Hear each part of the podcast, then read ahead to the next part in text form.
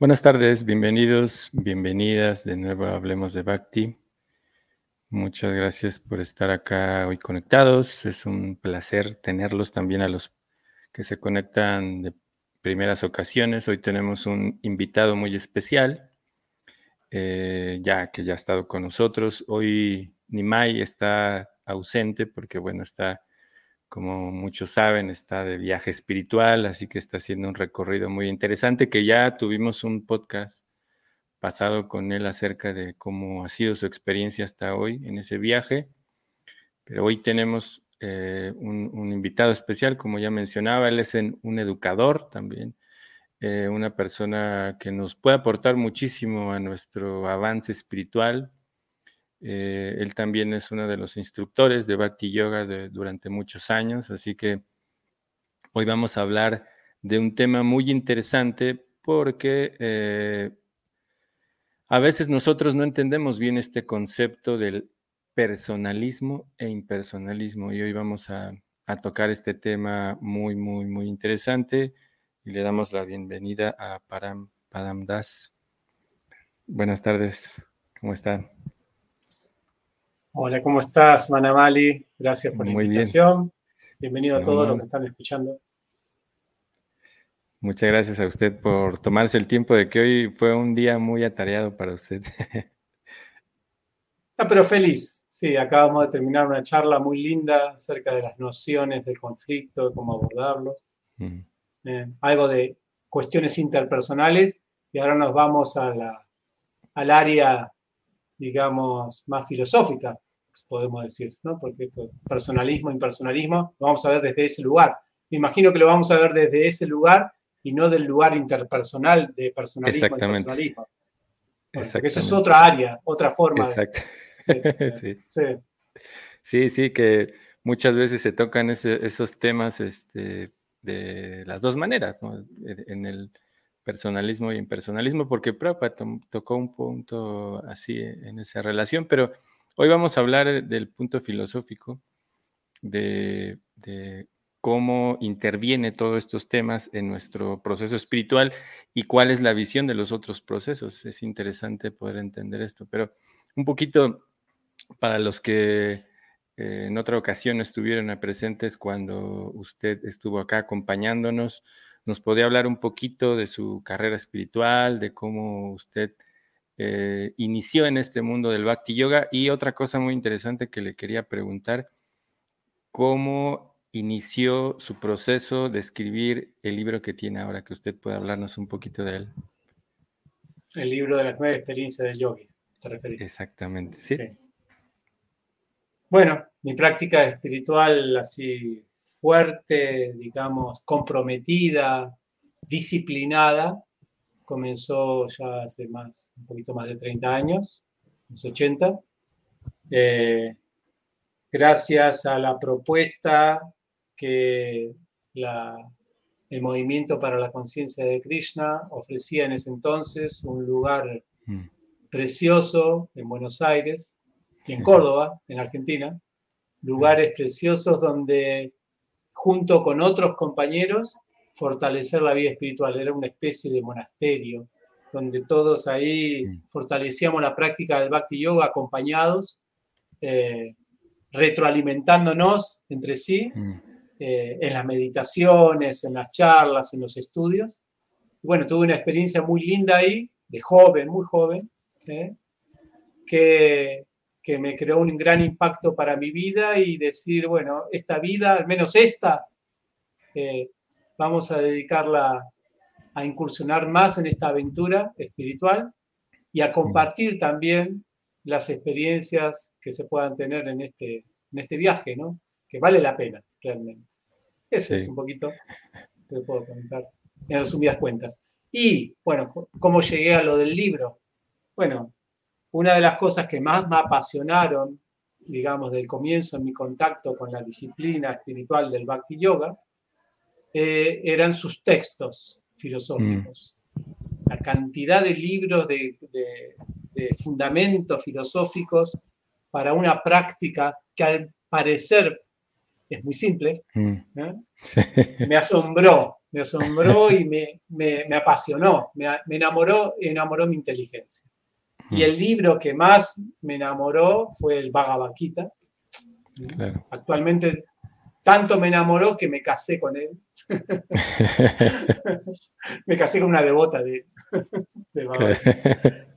Eh, no, tanto me enamoró que actualmente, hace este año, comenzamos un canal de YouTube exclusivo para dedicarle al Bhagavad Dije, este es un canal de Bhagavad nada, un canal. Y ahí solamente hablamos de Bhagavad y todo lo que tiene para ofrecer para una espiritualidad eh, modo siglo XXI. Sí, sí, Hay una espiritualidad y el Bhagavad ofrece muchas alternativas ahí. Entonces este estudio del Bhagavad me hizo también compartirlo con muchas personas. Eh, tengo todo un campus educativo donde brindamos enseñanzas del Bhagavad profundizamos con otros también. Hay muchas cosas que mm. sucedieron en el camino hasta que dije, bueno, ahora es momento de plasmar todo eso, esas experiencias con mis estudiantes, con mis estudios, en un libro. Y mm. así que, por acá anda, creo, sí, aquí está mi hijito. Eh, y así escribimos este libro, que es prácticamente, algunos dicen un libro, no, este es un manual. Y es verdad, lo hice en forma didáctica para entender, mm. claro, cada uno de los capítulos del Bhagavad Bueno, eso es un poco la historia corta. ¿Y dónde podemos conseguir eh, este libro? ¿Está en digital o solo físico? En Amazon.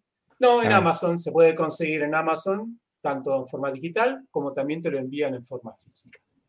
Buscan ahí las nueve experiencias del yogi, según el Bhagavad Gita, lo van a encontrar enseguida. Ponen las nueve experiencias del yogi, ya aparece en Amazon el libro para, adquirir. Y bueno, nos puede hablar también un poco acerca de, de Bhagavad Gita tal como somos. ¿Por qué Bhagavad Gita tal como somos? bueno, eso Cuando estuve, sí, muy, muy linda la pregunta. Gracias por darme la posibilidad de, explicarlo, porque a uno, me, a uno me corrigieron. Perdón, Param se equivocó acá. Es tal como es, me dijeron. Sí. porque el libro este, sí. para los que nos están escuchando, este es el libro, el Bhagavad Gita, es el comentario más respetado para los Bhakti Yogis de, todos los comentarios del Bhagavad Gita, que fue escrito por A.C. Bhaktivedanta Swami Prabhupada. Y él, eh, Swami Prabhupada, le puso al Bhagavad Gita, el, comentario le puso como título Tal como es. Mm. ¿Eh?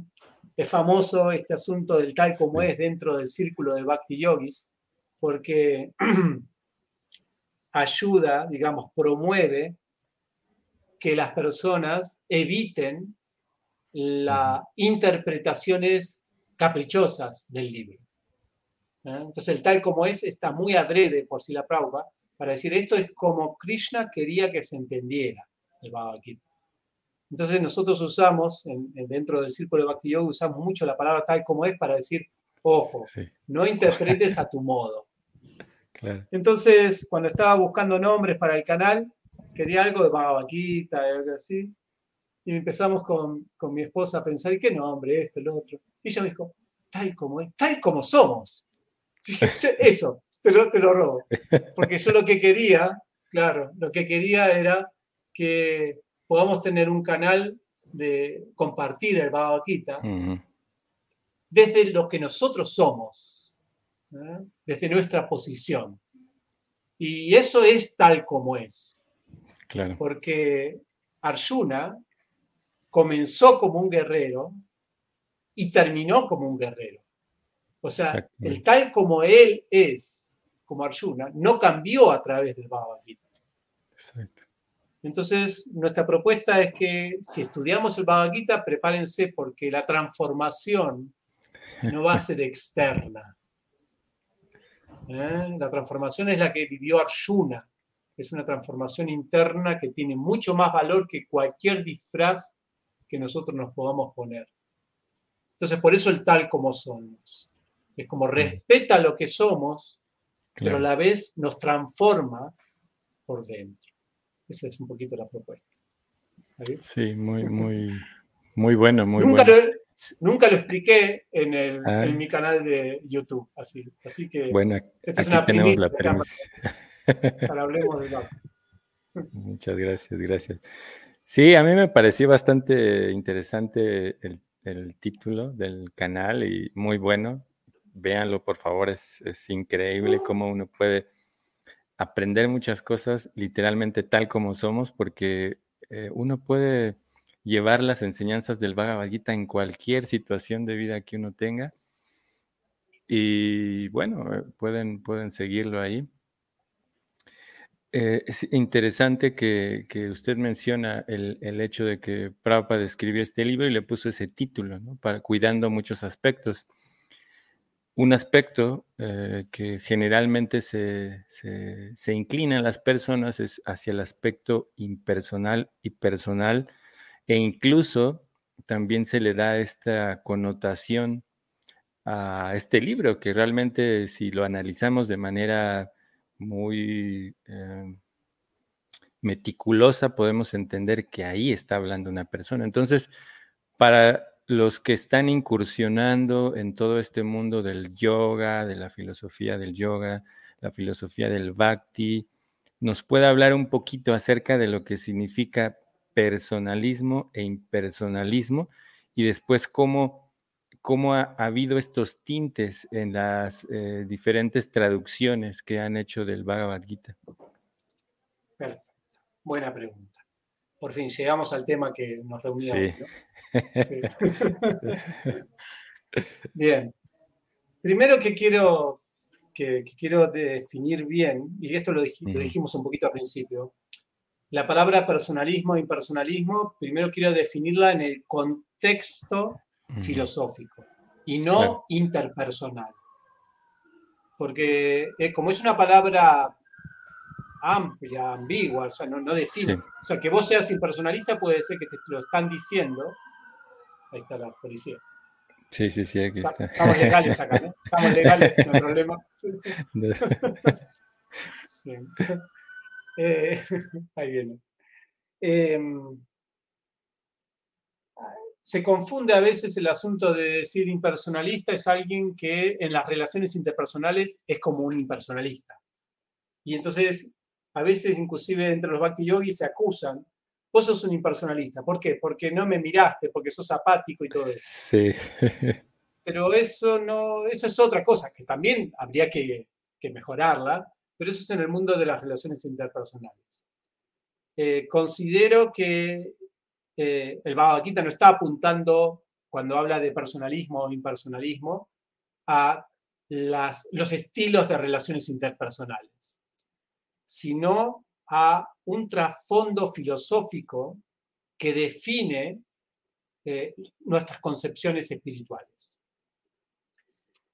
Pero hay otra cosita más, eh, que a veces también se malinterpreta de lo que es personalismo, de impersonalismo y cómo se habla en el Gita. Porque si uno lee este Gita, este Bhagavad Gita, ¿eh?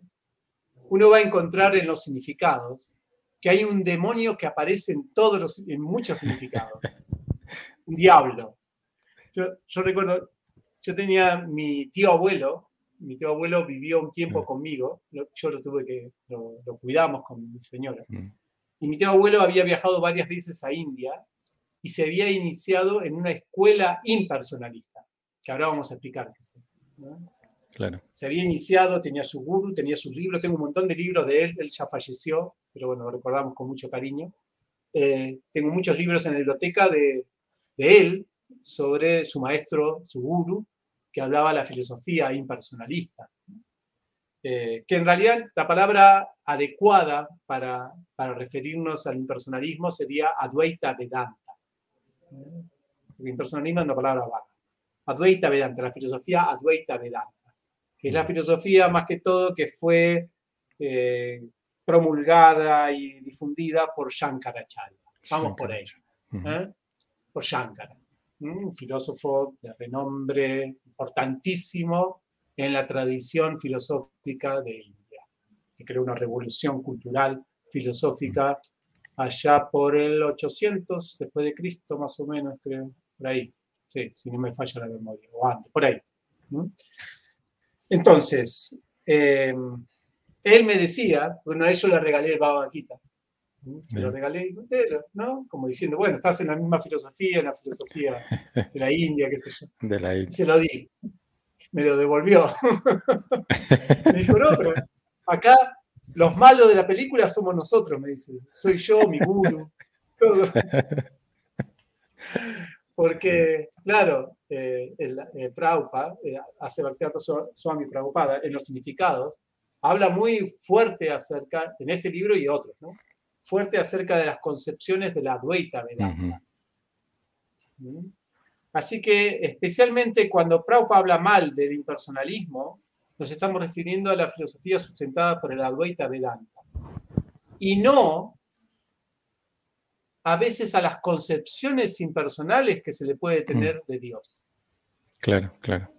Porque el Gita mismo habla acerca de personas que practican la vida espiritual eh, sin personalismo y no habla tan mal de ellos. Por ejemplo, el capítulo 12, cuando Arjuna mismo le pregunta a Krishna, ¿quiénes son mejores o quién es más fácil? Los que practican la vida espiritual con una concepción personalista de la divinidad, de la realidad trascendental, o con una concepción impersonalista. Sí, la tienen más fácil y más de ganar los personalistas. Mm. Pero después dice que los impersonalistas llegan a la meta. El camino es más difícil, pero llegan a la meta. Significa que no es un camino demoníaco como si fueran dos caminos, ¿no? Es el mismo camino. Sí, sí, sí. Pero ese impersonalismo no es el Advaita Vedanta. ¿Eh? Eh, el Gita habla un poco de las concepciones de la Advaita Vedanta. Hay un, dos o tres versos. Eh, o sea, cuando el se habló todavía no existía la Advaita Vedanta. Pero los que osaban, digamos, tener interpretaciones en ese estilo, ya son nombrados en el Bhagavad Gita. El 724, el 911, hablan de esos versos acerca de las personas que tienen una concepción, por ejemplo, uno de los elementos de la Dvaita Vedanta es que consideran que la manifestación Krishna, Dios como persona, es una manifestación producto de Maya, de la ilusión, mm. pero que en realidad el Dios, verdad absoluta, somos todos. El Gita dice que las personas que, conciben, que lo conciben así están equivocadas y que sus esperanzas, en ¿eh? el 9.11 dice, de liberarse, su esperanza de progresar en la vida espiritual, mm. la tienen casi imposible. Entonces, y eso es ah. una de las concepciones. ¿eh? Hay varias más que podemos ir elaborando. Claro. Claro, claro. Sí, de hecho estaba eh, a punto de, mencionar esto porque usted eh, dijo algo muy interesante acerca de, la cobertura de Maya, ¿no? ¿Cuál es, para hablar un poquito también acerca de otros conceptos que tienen que ver o se confunden o, tal vez eh, qué tipo de relación tiene el impersonalismo y el, el Mayavadi? Sí, la palabra Mayavadi es la que usa Prabhupada en los significados para hablar de la Dvaita Vedanta. Mm. Eh, cuando yo le pregunté a mi tío, ¿conocés la palabra Mayavadi? Él me dijo, no tengo idea. O sea que es una palabra que desde el Bhakti Yoga se le asigna a los Advaita Vedantis. Pobrecito. Ya tienen hasta un nombre y todo. Esto para entender un poco el Bhagavad Gita, ¿no? En realidad, la, la, filosofía de Shankara, la Advaita Vedanta, es un cuerpo filosófico bien rebuscado no es así que es un, ¿cómo se llama? Algo que fue creado así nomás. No, tiene una coherencia filosófica muy grande entre sí. Eh, intelectualmente es una obra maestra lo que hizo Shankar. Pero académicamente, a nivel interpretación de las yastras, fue muy liberal por mm. decirlo de una manera muy respetuosa. Esto lo aceptan, no solamente no es un enfoque de un Bhakti Yogi, esto, sino que es un enfoque del mundo académico también. El mundo académico actual, que no practica ninguna vida espiritual, cuando analiza los textos de Shankara y ve cómo Shankara interpreta eh, el Bhagavad Gita o otros libros para sostener su filosofía, no lo toman como una interpretación muy fiel. Ahí sí es un tal como él quería. no es un tal como es. Pero aún así, la filosofía que él sostenía era tan coherente entre sí, tan rebuscada intelectualmente, que las mentes intelectuales de ese entonces quedaron enamoradas. Y con esa fuerza subyugó o digamos que eh, refutó todo el budismo que había en ese entonces en India. ¿eh? Completamente. O sea, la filosofía budista desapareció, o sea, prácticamente no era tanta tampoco, pero con los argumentos, con la forma intelectual de presentar el Advaita Vedanta, el Bhagavad Gita, y, con eso la interpretación del Bhagavad Gita, hizo que todas las personas que habían rechazado los Vedas por el budismo, el budismo se basa, una de las premisas es los Vedas no, no tienen gran importancia, hizo que las personas volvieran a los Vedas, al Bhagavad Gita, a interesarse por el Bhagavad Gita y todas las escrituras védicas, pero desde una perspectiva, digamos, shankarista, que en definitiva es muy parecida al budismo, tiene tintes, pero hablado de otro modo, digamos, con un envase védico.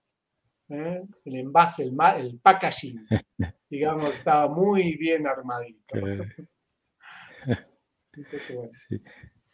Hace, sí. hace unos días estaba escuchando algo muy interesante porque eh, generalmente nosotros a veces incurrimos también en, esta situación de, tener la, ah, el, consorcio de un aspecto de Dios, en este caso del servicio devocional, y me pareció muy interesante porque eh, usted mencionaba que el servicio devocional puede hacer cualquier persona, ¿no? y, generalmente se piensa, o cuando se habla de servicio devocional, se habla de Bhakti Yoga. Entonces me pareció muy interesante que usted decía que cualquier persona, como lo que dijo al principio usted, ¿no? antes de esta explicación que, muchos de nosotros, tal vez por falta de, conocimiento, eh, no tenemos una, una, forma personalista de Dios. ¿Cómo, ¿Cómo, bueno, para los que no han escuchado esta explicación, cómo usted eh, da esta, esta forma de, de, poder decir que en realidad sí, sí, sí, todo mundo hace servicio devocional, pero el, qué es Bhakti Yoga, ¿no? Porque muchas veces confundimos eso. Em, a ver si te entiendo bien la pregunta. la diferencia entre servicio devocional y Bhakti Yoga. Si hay alguna diferencia. Y cómo uno puede hacer servicio devocional sin estar haciendo Bhakti Yoga. Bueno, son terminologías. Exactamente. Sí, sí, sí, Algo por ahí. Sí, hay algo así. Cuando nosotros hablamos de Bhakti Yoga, nos referimos a un proceso que tiene que ver con nueve prácticas básicas, oír, cantar, recordar, adorar. Pero ¿a quién? A la personalidad de Dios, a la personalidad divina y a todas sus cualidades personales. ¿Eh? El Bhakti Yoga se enfatiza más, enfatiza más en la, digamos, adoración, en la ofrenda a la personalidad de Dios cuando hablamos de servicio devocional, está incluido el Bhakti Yoga. Una persona que hace Bhakti Yoga hace servicio devocional. Claro. Pero el servicio devocional puede empezar antes, o sea, el, servicio devocional, hablando como el servicio como una ofrenda divina, puede comenzar antes de la misma práctica del Bhakti Yoga completamente personalista. ¿Cómo es esto? ¿Qué estoy diciendo acá? Bueno, esto lo fundamento con el Bhagavatam, otro libro. Sí. El es este que está eh, eh, cuando Shukadeva Goswami en el canto 2 responde preguntas del rey Parikshi en ese canto 2, para animarlo al servicio devocional, lo primero que dice, el primer paso de la comprensión de Dios, así se llama el capítulo, eh, presenta la forma universal, o sea, el universo, como una forma de empezar a manifestar devoción, como que tu trabajo sea una ofrenda a ese universo. Entonces, eso es una especie de servicio devocional, porque por lo menos vos tenés una concepción de que hay algo divino a quien tenés que ofrendar. Tu trabajo, tu ser, tus habilidades, lo que sea. Eso divino quizá está ahora al principio desdibujado, ¿no? Bueno, ¿qué es? El universo. Y es un poco indefinido. Sí. Claro. Pero lo que no está indefinido es la devoción que se tiene a ese universo. La fe, la confianza. Claro son todos elementos que después van desarrollándose, que son la base para un practicante, un muy buen practicante de Bhakti Yoga. O sea que la actitud está correcta. Después se va dibujando, contorneando mejor a la personalidad de Dios a medida que uno avanza en el Bhakti. Eso, es, son los, eso habla el Bhavata mismo, esa forma de ir afinando nuestras concepciones de Dios por ejemplo, el universo, también puede ser el asunto de lo espiritual en sí, energía espiritual, mm. ¿eh? como eh, lo que nos une a todos. Eh, todos somos espirituales y eso que nos une a todos, uno no sabe cómo definirlo y cómo concebirlo, pero sabe que es algo que es digno de ofrendar, es digno de manifestar un respeto a esa luz espiritual. Y uno dice, ahí, no, ahí es como una concepción que no, llega a ser personalista porque no, uno no ve la persona, pero a la vez manifiesta devoción. Entonces ahí no hay problema. El mismo camino espiritual lo va a ir llevando a concepciones cada vez más detalladas de la divinidad trascendental. En cambio, el Advaita Vedanta mm, no es por ahí el camino. Eh, ¿Vamos con la diferencia? Sí, sí, sí, vamos, vamos. Digo esto porque es importante. En India claro, está difundido. Shankara creó una impronta importante en muchos hindúes y que justamente los primeros hindúes que trajeron un poco la filosofía de India a Occidente estaban completamente atravesados por la, filosofía de Shankara. Vivekananda, todos ellos, todo el yoga que se ve actualmente y están marcaditos, tienen la marca de Shankar. ¿no? Entonces, seguramente en los círculos de yoga eh, circula un poco, no, quizás no tan explícitamente, pero sí inconscientemente concepciones shankaristas, concepciones de la Advaita Vedanta. Algunas de ellas son estas. Bueno, ¿quieres preguntar algo antes? no, no, no, no, vamos, vamos. vamos, vamos a esas. Sí. sí, sí, vamos directamente. Las colas, las colas rojas, ¿cuáles son las colitas rojas de Satanás? son, en realidad son concepciones que uno, no es que, no es que porque son otras creencias, uno está en contra, ¿no? Como, ah, ya estamos hablando, al final son todo lo mismo las religiones, una religión se opone a la otra. No, es tan así, es por solamente cómo te afecta un camino espiritual, un pseudo camino espiritual, una filosofía, a transitar todo el camino espiritual. Ese es el asunto. La Advaita Vedanta puede crearte algunas concepciones que de pronto no te permiten avanzar y profundizar más en este pozo, este manantial de la vida espiritual. Entonces, desde ese lugar es, un, eh, es no deseable no porque está en contra o algo así, sino porque no, te sirve tanto. O sea, vamos a mejor, vamos a ir a un pozo donde podamos encontrar agua más, con, mayor detalle, claro. Entonces, una de las cosas de la Doita Vedanta, eh, eh, obviamente está hablando de la Doita Vedanta un Bhakti Yogi, o sea que está completamente sesgada su, su forma de explicarlo, ¿no? Si nos está viendo acá una Advaita Vedanta dirá, esto no tiene cura, esto va Bhakti que no tiene cura.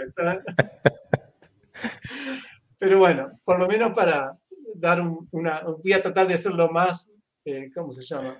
Eh, leal posible, justo posible.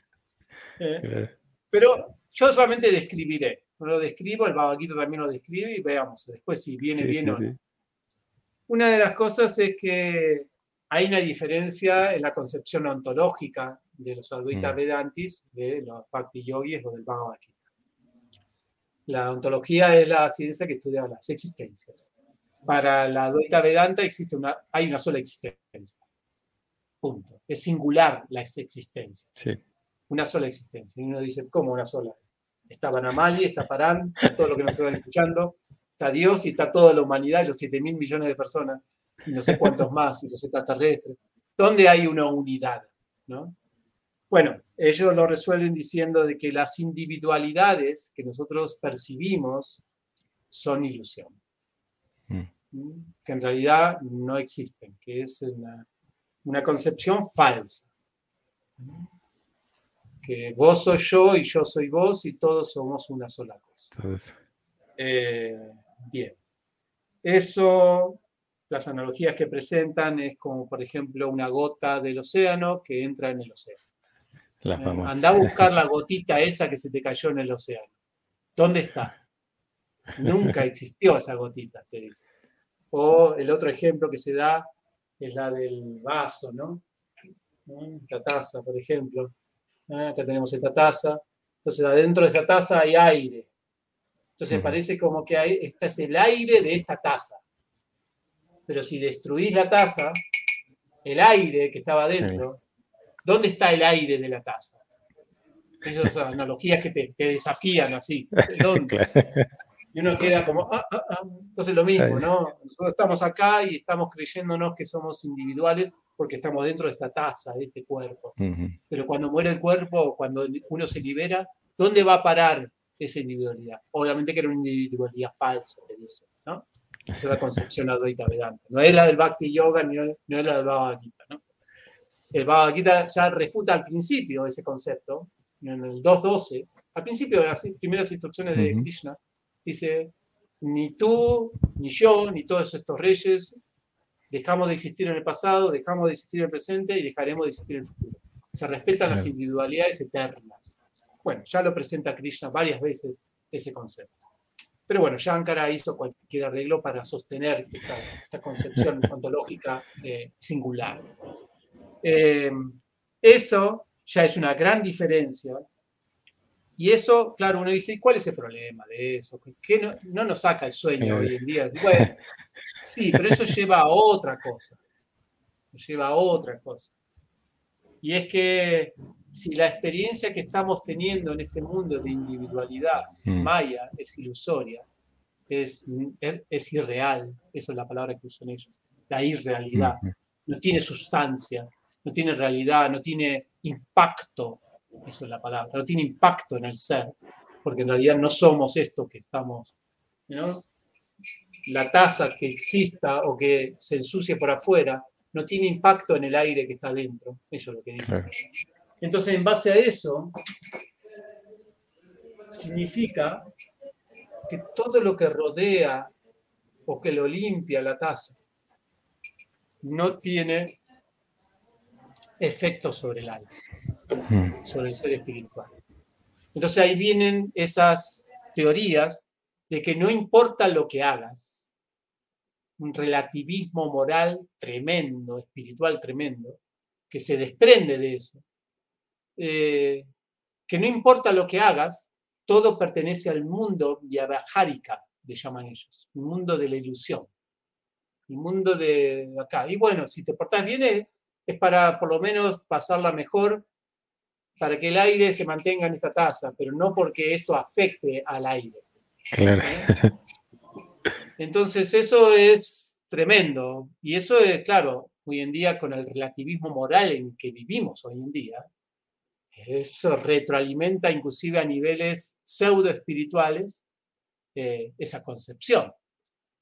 Eh, pero eso nos lleva a un punto de la humanidad y a un punto espiritual que nos deja envueltos en la nada. Si nada influencia nada, hace lo que quieras, concebí lo que quieras, hace la práctica que quieras, total, todo no tiene sentido. Eso es muy peligroso, porque eso no, es Bhagavad Gita. Bhagavad Gita jamás dice que hace cualquier cosa y no le dijo Krishna Arjuna, mira, hace cualquier cosa total, vos sos un alma y no, que pelees o no pelees no tiene sentido. No, hay una ética espiritual, una moralidad espiritual muy formada en el Gita de cómo se debe actuar para alcanzar los fines que queremos alcanzar. Eso es una. Eso es una de las... Entonces, uno va a quedar dando vueltas en eso. Si uno se engancha, eh, porque la, filosofía de Advaita Vedanta lo que te engancha es más que todo intelectualmente. Pero después a nivel experiencia espiritual, eh, hasta Shankara mismo, al final de su vida, Shankara, eh, el, creador de esto, le dijo a sus seguidores, hay un verso que él mismo dice, déjense de especulaciones intelectuales, eso no los va a salvar. Adoren a Govinda, adoren a Govinda, adoren a Govinda. Shankara mismo lo dijo. Los seguidores cuando escucharon eso de Shankara dijeron, uy, ya no anda bien el viejito. tenía 33 años, porque no era muy viejito. Así que, bueno, eso es una de las cosas. ¿Querías preguntar algo antes de seguir? No, no, no, no, sí, sí, sí seguimos, seguimos. Eh, bueno, esto es un aspecto eh, que todas las religiones son maya. Por ejemplo, Vivekananda, cuando tuvo, en un momento hicieron un congreso en Estados Unidos, en el 1900, por ahí, eh, un congreso de todas las religiones del mundo. Eh, entonces ahí asistieron todas las religiones que ya estaban constituidas. Pero cuando tenían que ir, la religión de India no sabían quién mandar, porque India es un festival de fuegos artificiales de religiones. La cuestión es que el que se animó a ir fue, como representante, fue, creo que fue, creo que fue Vivekananda. Y él, eh, él presentó, digamos, básicamente algo fundamentado en, la filosofía Dvaita Vedanta. Todos presentaban su religión, esto, lo otro, y Vivekananda dijo, en realidad, eh, como para hacerse el, unificador, dice, todas las religiones son diversidades eh, de este mundo, pero lo importante es lo que está más allá del mundo, que está más allá de todas las religiones. ¿no? Es ese, no todo lo que está acá son diversidad de nada para portarnos bien, pero lo real es eso. Esto, todo esto es irreal.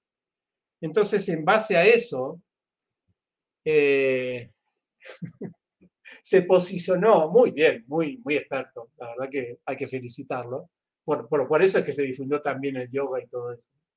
Eh, eh, en base a eso, se formó la idea, y esto es el peligro de las filosofías de Oriente, que no tienen, no tienen ese misma, esa misma impronta las filosofías del Medio Oriente como el cristianismo, el judaísmo, el islam, ¿eh? que siempre tiene de trasfondo eh, un poco esa filosofía de Oriente el peligro del nihilismo. en, el, sentido de que mm, hay un vacío ético, como que lo de acá no es tan importante como la realidad esa que donde no hay ni bien ni mal. Eso es un poco el budismo también. El budismo es bien y mal del mundo, pero en la plataforma trascendente no hay bien y mal. Entonces te dispara para cualquier parte cualquier esfuerzo ético. Es, tremendo eso. Sí. Eh, eso no existe en las religiones del Medio Oriente. El cristianismo es muy fuerte en defender virtudes, valores, ayuda al prójimo. Por eso es que ellos son mucho más efectivos, esas tradiciones espirituales, como el cristianismo, en hacer cosas para el bien del mundo. En cambio, muchas veces la filosofía de Oriente más pueden incentivar a sus miembros a una cosa como que el mundo no es real y por lo tanto yo estoy más en las nubes que, en el mundo. Puede pasar eso. Sí. ¿Eh?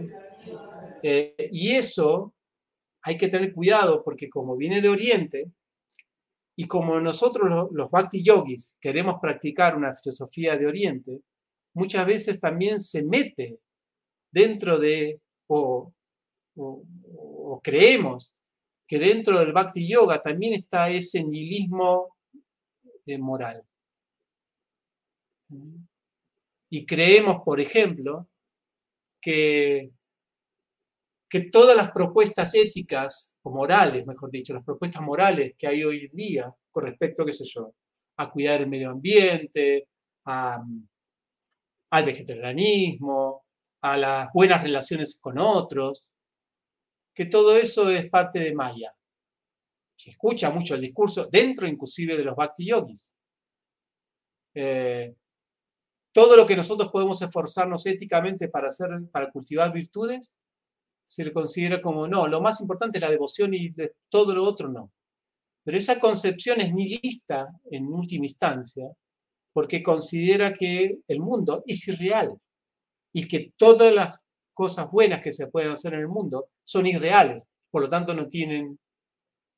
Pero eso es completamente una antifilosofía, una filosofía completamente en contra del Bhakti Yoga. Porque en el Bhakti Yoga se acepta de que la divinidad trascendental, Dios, Krishna, es la fuente de todo, inclusive del mundo. ¿Eh? Y no solamente que es la fuente de todo, sino también es el que el arquitecto de todo. Por lo tanto, si él diseñó formas sociales, morales, éticas, de portarnos bien, por decirlo de una manera, por más que no tengan que ver con la naturaleza espiritual, está implícito en esas relaciones, en esa dharma, en esa religiosidad, la mano del Señor Supremo y por lo tanto se debe respetar. Está la pedagogía ahí también del Señor Supremo. Es como si, por ejemplo, yo como profesor preparo, antes que vengan los alumnos, preparo las sillas de una manera, las dispongo de una manera, ¿no? Eh, las ordeno de una manera, para que, no sé, estén enfrentados, las pongo en forma redonda, no sé, hago algo en el aula. Entonces vienen los alumnos y por una cuestión de decir, no, yo soy leal a mi profesor. A mí no me importa cómo están las sillas. A mí me importa escuchar al profesor. Porque lo más importante acá es escuchar al profesor. Y entonces hago la silla lo que quiero. Total, lo que, yo le doy importancia al profesor. ¿Cómo se va a sentir el profesor que le desordenan todas las sillas? Si él mismo las puso así. Entonces hay que tener cuidado con ese nihilismo y eso está metido un poco es la conclusión natural que se puede llegar con la filosofía Advaita Vedanta o la filosofía esta que nosotros le decimos impersonalista. ¿Está bien? Sí, sí, sí, sí, muy bien. ¿Y, cómo, cómo, no caer en el otro aspecto que hoy, hoy en día, usted hablaba al principio sobre eh, la humanidad, porque hoy, hoy mismo yo también he asistido, seguramente usted también ha asistido a, a charlas con otros procesos espirituales, ¿no?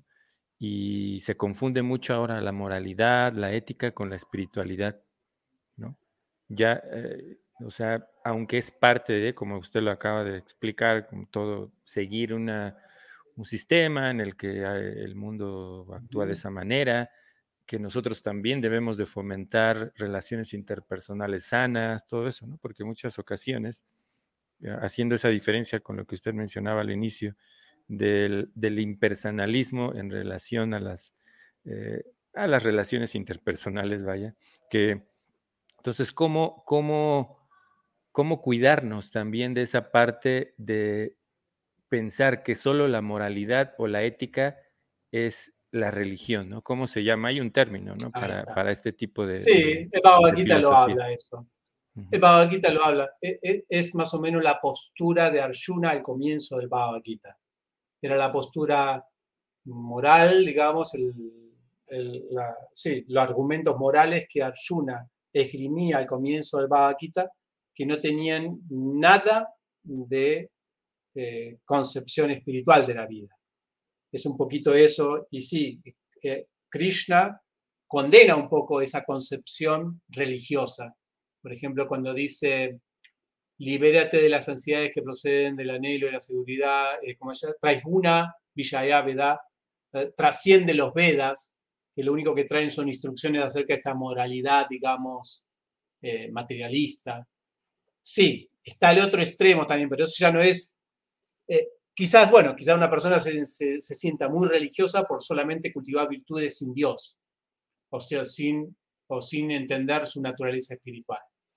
Sí, desde ese lugar puede haber desafíos, es verdad. Ese puede ser uno de los desafíos de las religiones de Medio Oriente, podemos decir.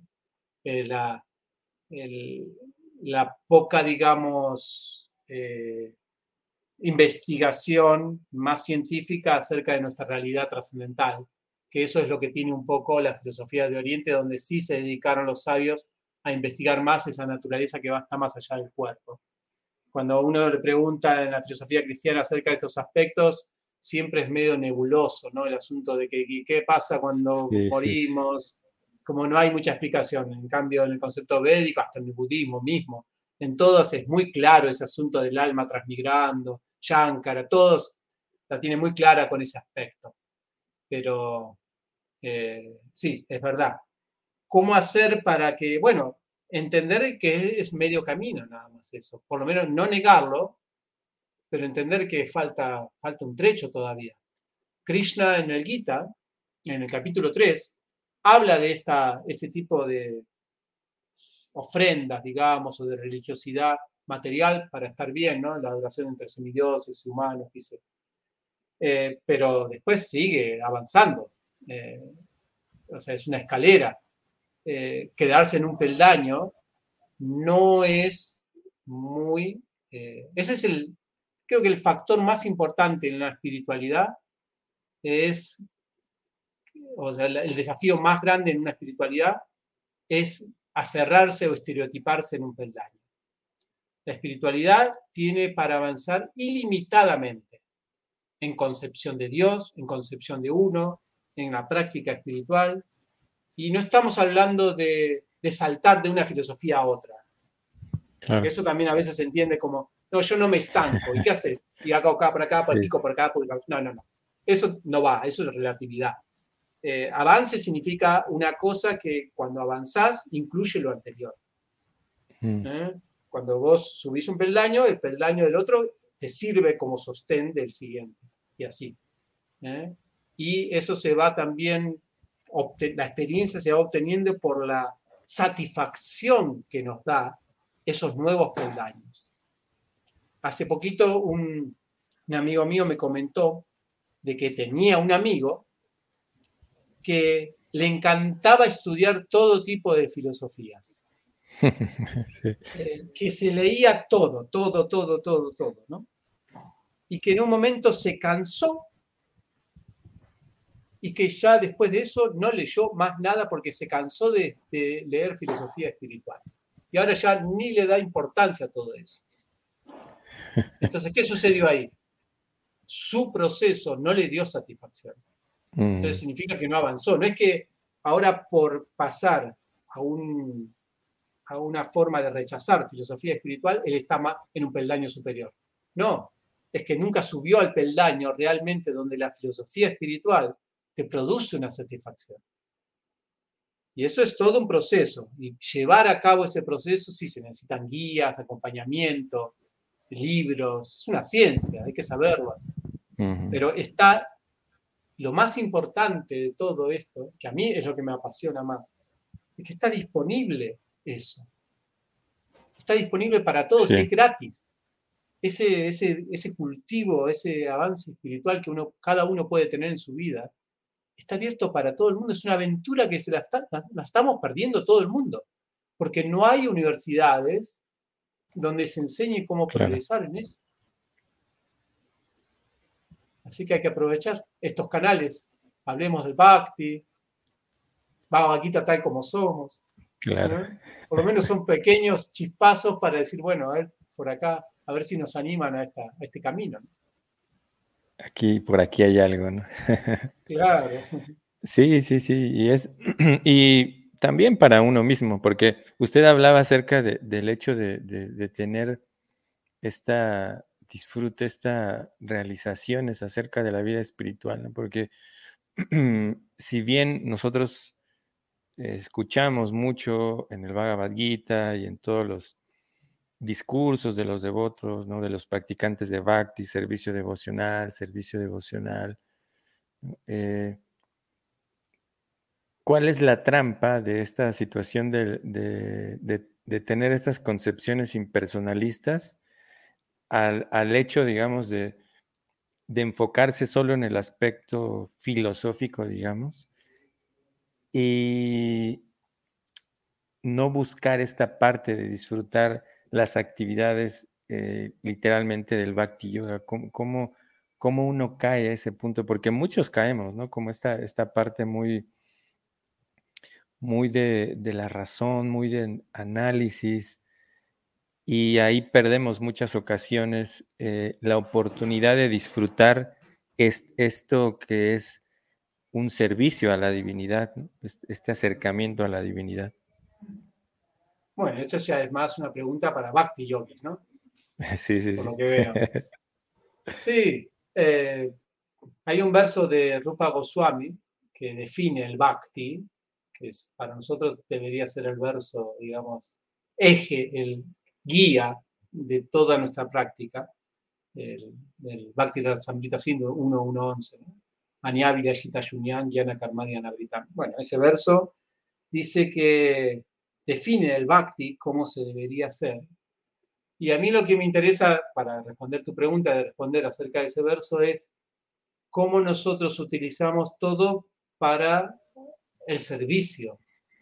Eh, mm. eh, entonces, creo que ahí está la clave. Cuando, cuando Rupa Goswami dice Gyana Karma Anabritan, Gyana es como estudio, ¿no? Eh, anabritan, Anabritan significa que no lo cubre cuando el estudio no se hace para cubrir el bhakti o la actitud de mm. servicio, sino para retroalimentar el servicio, está todo bien. El asunto es cuando cubre. Rupa Goswami nos dice, ojo, cuando el conocimiento te la pasas más intelectualizando el bhakti que experimentando el servicio en el bhakti, entonces ahí no estás haciendo bhakti, al menos el Uttama bhakti, el bhakti de primera mm. categoría que presenta ahí Rupa Goswami. Entonces, por ese lado, lo que pasa es que eso creo que se cae de maduro cuando vos confrontás placer del intelecto con placer del bhakti, eh, placer, perdón, placer del intelecto versus placer del servicio en el bhakti, el, mm. el servicio le gana por lejos, el placer del servicio. Claro, no, déjame. ¿Qué, están hablando ustedes de la caída de la chispa del mundo espiritual? Mira, yo estoy acá disfrutando de cantar Hare Krishna, de... le gana siempre. O sea, a no ser que uno tenga muchas inclinaciones, muchas adicciones intelectuales, eh, eso es un problema, bueno, personal, o un problema, o un condicionamiento personal que a uno le gusta, siente mucho placer intelectualizar. Pero mismo para esas personas, cuando ellos empiezan a experimentar el sabor del servicio, el sabor de la intelectualización les parece insignificante. ¿Sabes? Sí, sí, sí. Sí. Regresando un poquito a esta parte de, Shankar, porque tal vez muchos de nosotros hemos sido influenciados por este tipo de pensamientos pero bueno, ¿cómo, cómo pasamos, digamos, de... Porque es, todo un, proceso, digamos, hasta que Chaitanya Mahaprabhu llega y unifica todos estos tipos de pensamientos, ¿no? Donde Shankar es el que vuelve a exponer el Vedanta de alguna manera, después aparecen otros acharyas y después Chaitanya Mahaprabhu unifica eso. ¿Cómo nosotros llegamos desde Shankaracharya hasta Chaitanya Mahaprabhu a lo que para nosotros es nuestra forma de percibir el, Vedanta, ¿no? O la práctica también del Bhakti Yoga. Sí, el desafío de, Shankara o el atravesamiento de Shankara no es el único atravesamiento que tenemos. También tenemos atravesamientos cristianos, especialmente en Argentina y en México, ni te cuento. y bueno, y ahí también tienen otros atravesamientos, me imagino. ¿No? De los aztecas, mayas, ¿no? Muchos. Hay, hay, claro. no, no, no, sabría decirte cuáles son, porque tendría que investigar más, pero seguramente ustedes ya perciben algo en sus genes, en su forma de ver el mundo, que tiene que ver con eso. El asunto es, por eso yo siempre digo, no, no, no rechazar, eh, porque es como romper el escalón anterior, ¿no? Claro. Ver cómo eso nos sirve para subir al próximo escalón. Eh, siempre tiene que haber algo ahí que sirva. Eh, el cristianismo de Jesús en Occidente, yo creo que creó una base tremendamente útil para el Bhakti Yoga.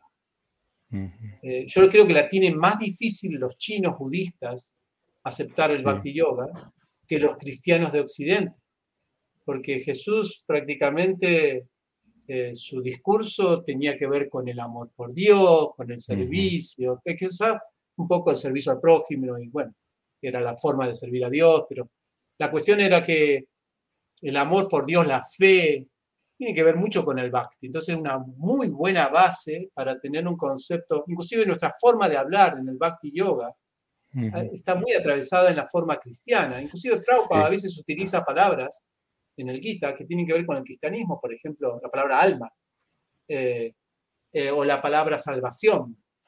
Eh, salvación no es de los Vedas, salvación es de, que lo salve Jesús. Usamos la palabra, Prabhupada usa a veces la palabra liberación, mukti, y la traduce como salvación.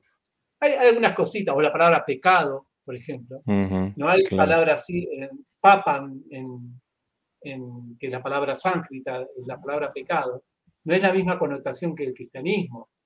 El Papa no es reacción pecaminosa, es producto del karma.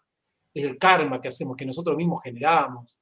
Y el Papa del, no sé, del cristianismo es más haber fallado en, no sé, en algo moral o algo así. Entonces, utilizamos la palabra pecado, utilizamos la palabra salvación, alma y esas cosas. Y a veces hay que ver si la estamos manejando desde nuestro atravesamiento cristiano o, o, la estamos resignificando como, como dice mismo el Bhagavad Hay que estudiar un poquito más, profundizar en eso, cuestionar nuestros propios, hacer una, una crítica, digamos, de la vida cotidiana, criticar nuestros propios pensamientos y ver, hacer un, ¿cómo se llama? de eso se trata un poco, el cuestionarse uno mismo y ver cómo ve la vida. Y ver con esos ojos abiertos el Bhagavad y la filosofía que nos propone. Así que lo mismo pasa con, bueno, si tenemos inclinaciones del mundo del yoga y de Kananda, y Shankara y todo eso, y cómo se metieron, digamos, un poquito también esas cositas ahí, y bueno, ir cuestionándolas. ¿Estoy pensándolo como se piensa el Bhakti Yoga en el Gita o como yo estoy atravesado por otras, otras culturas? es un trabajo que tiene que hacer un, espiritualista sincero.